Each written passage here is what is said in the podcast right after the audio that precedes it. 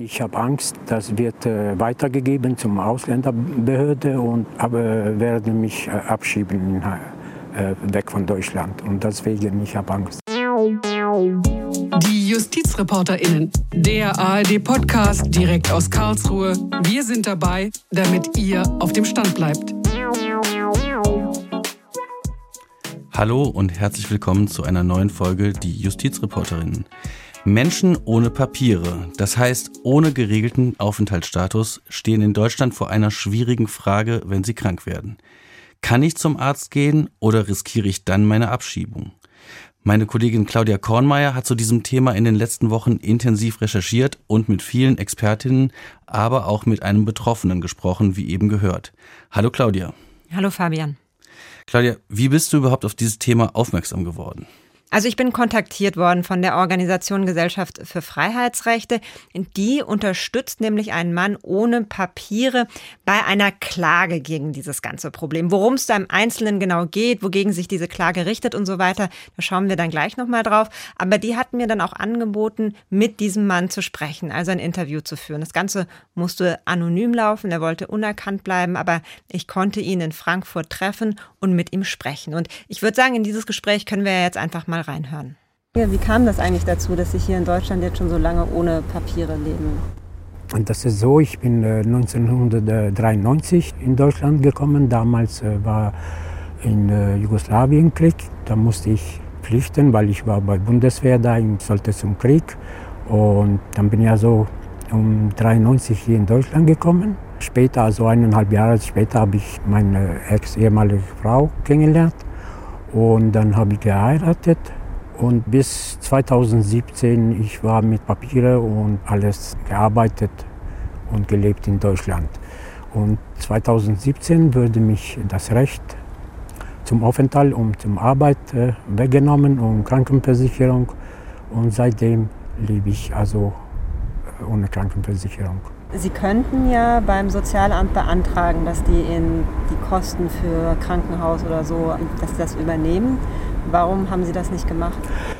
Ich habe das nicht gemacht als Grunde, weil äh, wenn ich hätte das gemacht und ich habe Angst, das wird äh, weitergegeben zum Ausländerbehörde und dass die aber werden mich äh, abschieben weg von Deutschland und deswegen ich habe Angst. Ich, ich, also ich habe nicht gemacht und ich mag das nicht. Und wie geht es Ihnen gesundheitlich jetzt? Also ich habe letztes Jahr äh, Ende Oktober einen Herzinfarkt äh, gehabt und da bin ich äh, operiert und die, laut Ärzte, also äh, die haben gesagt, dass ich benötige noch einmal, noch ein drittes äh, operieren. Aber bei den, den Zeitpunkt war nicht notwendig. Und dann die haben gesagt, also in ein paar Monaten er soll wieder folgen eine Operation. Okay, Claudia, wie viele Menschen sind denn überhaupt davon betroffen? Also wie viele Menschen leben ohne Papiere in Deutschland? Also das ist eine natürlich sehr berechtigte Frage, aber gleichzeitig auch eine, die sehr, sehr schwierig zu beantworten ist. Also naturgemäß ja. würde ich fast sagen, weil die Menschen ja eben nicht irgendwo registriert sind. Das heißt, es gibt schon von vornherein nur Schätzungen. Und die letzten seriösen Schätzungen, auf die mich da Expertinnen hingewiesen haben, die sind auch schon eine ganze Weile alt. Die sind von 2014. Und damals ist man davon ausgegangen, dass so zwischen 180.000 und 520.000 Menschen ohne Papiere in Deutschland leben. Also auch die Spanne ist ja relativ weit. Und also aktuellere seriöse Schätzungen gibt es eher nicht. Theoretisch haben aber diese Menschen, also auch der Kläger, einen gesetzlich geregelten Anspruch darauf, dass der Staat die Kosten für eine Behandlung auch übernimmt. Also warum funktioniert das nicht und warum nehmen Sie das nicht in Anspruch? Weil sie dafür einen Antrag beim Sozialamt stellen müssen. Und da hat der Kläger uns ja vorhin auch schon erzählt, das will er nicht machen weil er Angst hat, dass das dann zu einer Abschiebung führen könnte. Okay, und ist diese Angst begründet? Ja, das also ist in der Tat nicht ganz unbegründet, weil dann wiederum das Sozialamt dazu verpflichtet wäre, ihn bei der Ausländerbehörde zu melden. Das ist gesetzlich so geregelt im Aufenthaltsgesetz in Paragraph 87. Also diese Meldepflicht, die dort geregelt ist, ist das Problem bei der ganzen Sache. Der Kläger wurde jetzt begleitet von seiner Anwältin Sarah Lincoln von der Gesellschaft für Freiheitsrechte, wie du eben schon sagtest, und die unterstützt den Kläger gemeinsam mit der Hilfsorganisation Ärzte der Welt. Genau, und sie habe ich dann nach der rechtlichen Argumentation für diese Verfassungsbeschwerde fragen können. Also der Kläger, der Mann selber hat ja erstmal so ein bisschen seine Erfahrung geschildert, was so das Problem ist. Und sie haben mich dann gefragt, warum sie diese Meldepflicht, also die Tatsache, dass auch das Sozialamt, wenn ein Kranker nach der Übernahme der Kosten fragt, dann den bei der Ausländerbehörde melden muss, warum sie das für verfassungswidrig hält. Die Meldepflicht ist verfassungswidrig, weil sie eben Menschen davon abhält, ihr Recht auf Gesundheitsversorgung in Anspruch zu nehmen. Also jeder Mensch hat ein Recht auf eine angemessene Gesundheitsversorgung. Das ist auch Teil der Menschenwürdegarantie. Und die steht eben nicht ohne Grund ganz oben an erster Stelle im Grundgesetz. Die gilt eben für alle Menschen bedingungslos und unabhängig davon, welchen Aufenthaltsstatus man hat oder woher man kommt. Es gibt ja auch Argumente für die Meldepflicht. Der Rechtswissenschaftler Winfried Kluth von der Universität Halle-Wittenberg, der beschäftigt sich schon lange mit diesem Thema und sagt zum Beispiel, die Meldepflicht ist Ausdruck des berechtigten Interesses des Staates zu wissen, wer sich auf seinem Territorium aufhält. Also normalerweise ist das System ja so, man reist mit einem Visum ein oder man muss sich anmelden. Und das muss jeder. Und seine Argumentation geht dann so weiter, der Staat müsse ja Verantwortung für die Menschen übernehmen. Um dieser Verantwortung gerecht werden zu können, müsse er eben wissen, wer sich im Land aufhalte.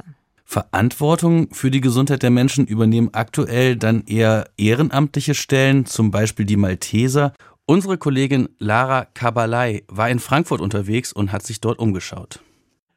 Wir haben einen Johann Goethe beispielsweise in der Kartei. Was es mit Goethe auf sich hat, dazu komme ich später noch. Das eben war James Jacobson, Leiter der Malteser Medizin für Menschen ohne Krankenversicherung. Ihn begleite ich heute. Für viele Menschen ist die Malteser Medizin die einzige Möglichkeit, sich behandeln zu lassen, ohne die Gefahr abgeschoben zu werden. Aber wie funktioniert das? Anonym und ohne Geld. Ich stehe vor einem Haus, rechts ein Schild, da sind alle Arztpraxen aufgelistet, die sich im Haus befinden. Die Malteser nicht. Ich weiß aber, wo ich hin muss.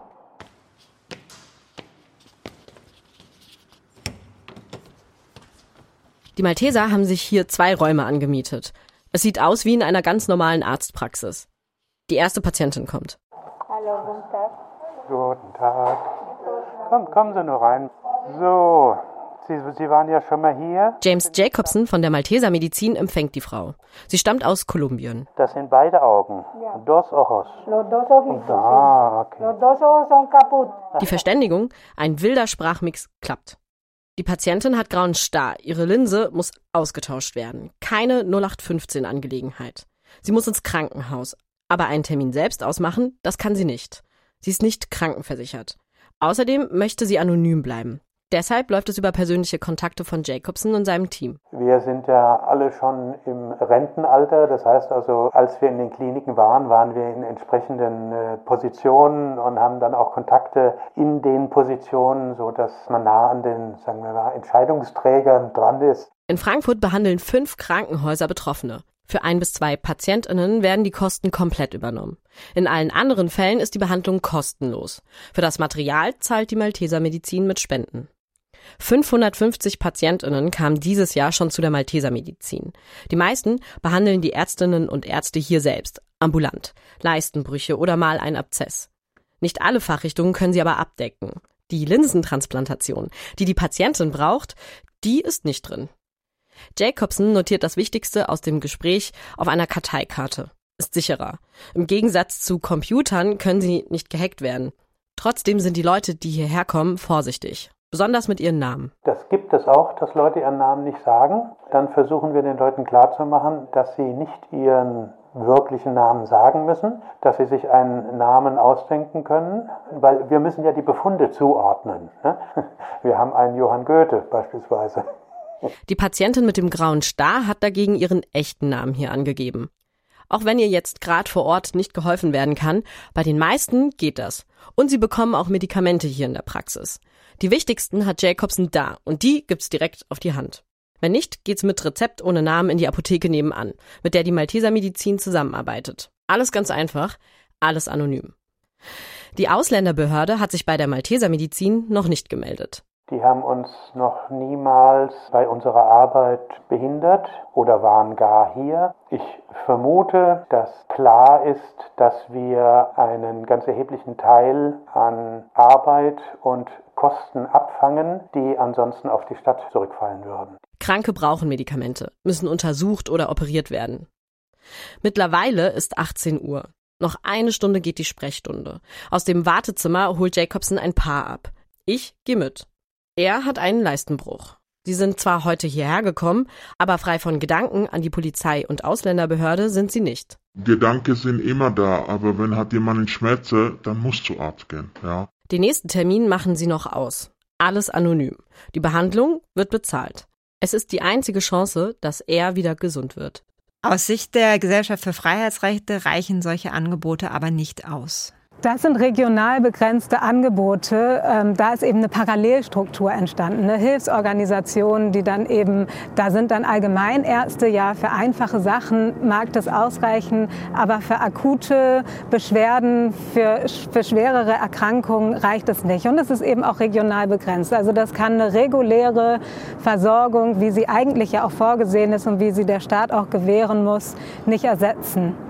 Jetzt ist die Klage eingereicht. Wann kann man denn jetzt mit einer Entscheidung rechnen? Also eingereicht worden sind ja einmal Verfassungsbeschwerde, verbunden aber mit einem Eilantrag, weil, also es ist so, dass dieser Mann jetzt nicht heute sofort diese Operation braucht. Also der konnte sich ja auch da mit mir unterhalten. Er bekommt dann eben von einer, auch so einer ehrenamtlichen Stelle Medikamente aber irgendwann halt schon. Deswegen dieser Eilantrag, damit das eben vielleicht ein bisschen schneller geht.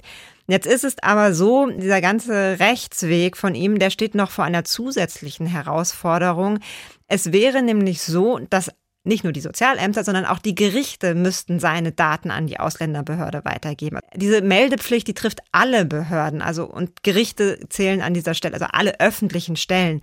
Ähm, und das darunter fallen eben auch die Gerichte. Und deshalb hat er anonym geklagt und hat in die Klage nur reingeschrieben, ähm, er ist eben über seinen Anwalt erreichbar oder auch über die Patientennummer seines Arztes, aber eben seinen Namen, seine Adresse nicht genannt. Und das ist zwar grundsätzlich möglich in unserem Rechtssystem, aber nur in sehr, sehr engen Voraussetzungen. Und da haben die Verwaltungsgerichte schon gesagt, das geht nicht. Jetzt liegt diese Frage beim Bundesverfassungsgericht, das muss jetzt quasi erstmal diese Frage klären. Aber also es hängt natürlich alles irgendwie so ein bisschen miteinander zusammen. Aber das ist wie so eine Vorfrage, die noch geklärt werden muss. Und da müssen wir es jetzt abwarten, wie schnell überhaupt das Bundesverfassungsgericht diesen Eilantrag behandelt, für wie wichtig ihn erachtet, was dann am Ende dabei herauskommt, also ob das Verfassungsgericht Verfassungsgericht ihm zumindest so weit in einem ersten Schritt recht gibt, dass jetzt die Verwaltungsgerichte dann sich die Sache nochmal anschauen müssen und über die eigentliche Sache entscheiden müssen, nämlich die Frage, es geht ja eigentlich, wir haben, eingangs haben wir so ein bisschen diese Frage verschoben auf später, worauf ist seine Klage eigentlich gerichtet? Er will erreichen, dass das dem Sozialamt untersagt wird, seine Daten an die Ausländerbehörde zu weiterzugeben. Also dass denen untersagt wird, ihn zu melden. Dass er quasi diesen Behandlungsschein, die Übernahme der Kosten für seine Behandlung beantragen kann, seine Daten dann aber nicht weitergegeben werden. Das ist so am Ende das Ziel seiner Klagen. Aber wie gesagt, da sind viele Vorfragen auch erst nochmal zu klären. Manchmal gibt das Bundesverfassungsgericht ja aber ja auch so ein bisschen Hinweise. Dann hat man schon mal so eine Idee, in welche Richtung die Reise gehen könnte. Aber das ist zum jetzigen Zeitpunkt alles noch offen. Okay, ich, ich stelle mir natürlich jetzt spontan die Frage, in welchen Fällen kann man denn anonym klagen? Also zum Beispiel Frauen, die in Frauenhäusern leben und von ihren sie misshandelnden Ehemännern nicht gefunden werden wollen. Das, das sind so Anwendungsfälle gewesen, wo Ausnahmen gemacht wurden, von eigentlich von der Pflicht, dass man an der Stelle auch eben seinen Namen und seine Adresse nennt. Okay, so geht's also vor Gericht jetzt weiter. Könnte denn auch die Politik da nicht eingreifen und etwas ändern? Genau, also die könnten natürlich diese gesetzliche Meldepflicht einschränken. Das ist vor einigen Jahren tatsächlich auch schon mal passiert für den Bildungsbereich, weil es dann darum ging, dass auch Kinder von Menschen ohne Papiere in die Schule gehen können. Und es ist sogar so, dass es im Moment im Koalitionsvertrag drin steht, dass man dieses Thema angehen will. Da wurde vereinbart, dass die Meldepflichten von Menschen ohne Papiere überarbeitet werden sollen, damit Kranke eben nicht davon abgehalten werden, sich behandeln zu lassen. Wie eine solche Überarbeitung dann aber aussehen könnte, das ist jetzt auch noch unklar. Einen konkreten Vorschlag dazu gibt es bislang nicht. Aus dem Innenministerium heißt es dann nur, man wolle das Thema in einem Gesetzesvorhaben zur Migration voraussichtlich Ende des Jahres, Anfang nächsten Jahres aufgreifen. Also auch da noch nicht so viel Konkretes. Jetzt hatten wir eben ja schon erwähnt, er wird unterstützt, der Kläger von der GFF, der Gesellschaft für Freiheitsrechte. Den Namen, den höre ich jetzt, seitdem ich hier in der Redaktion arbeite, immer öfter. Also der kommt hier in Karlsruhe öfters vor. Sie äh, sind sehr untriebig. Was ist denn die GFF eigentlich? Also das ist eine Organisation, die mit strategischen Klagen Bürgerrechte durchsetzen will. Also die suchen sich so ein bisschen Themen, von denen sie denken, die müsste man mal angehen oder da gibt es Dinge, die nicht richtig laufen, suchen sich dann auch Kläger oder ich weiß gar nicht so genau, inwieweit auch manchmal Kläger auf die zukommen und unterstützen die dann vor den Gerichten. Und das können die unteren Instanzen sein, aber eben häufiger auch das Bundesverfassungsgericht, hängt halt immer so ein bisschen davon ab, welches Gericht dann zuständig ist. Zuletzt hatten wir hier in Karlsruhe mit ihnen zu tun, als es zum Beispiel um das bayerische Verfassungsschutzgesetz ging und auch um die Überwachung durch den Bundesnachrichtendienst. Das waren auch so Themen. Aber wie gesagt, das ist ziemlich vielfältig, was die so an Themen aufgreifen. Ja, da sind wir mal gespannt, wie das weitergeht. Danke Claudia auf jeden Fall schon mal für die tolle Recherche. Und das war's dann auch für diese Woche. Wenn euch dieser Podcast gefallen hat, dann schickt ihn doch gerne rum im Freundeskreis, das freut uns immer sehr. Und schreibt uns gerne eine E-Mail an justizreporterinnen@swr.de. Das freut uns immer, wenn wir Feedback bekommen, äh, gerne Lob, aber auch gerne Kritik, das ist immer gut, äh, da können wir nur besser werden. Und wir bekommen auch immer tolle Themenvorschläge und versuchen dann auch viele davon davon möglichst schnell umzusetzen. Das war es dann auch für diese Woche. Danke, Claudia. Danke, Fabian. Und wir hören uns nächste Woche wieder und sagen Tschüss und bis dann.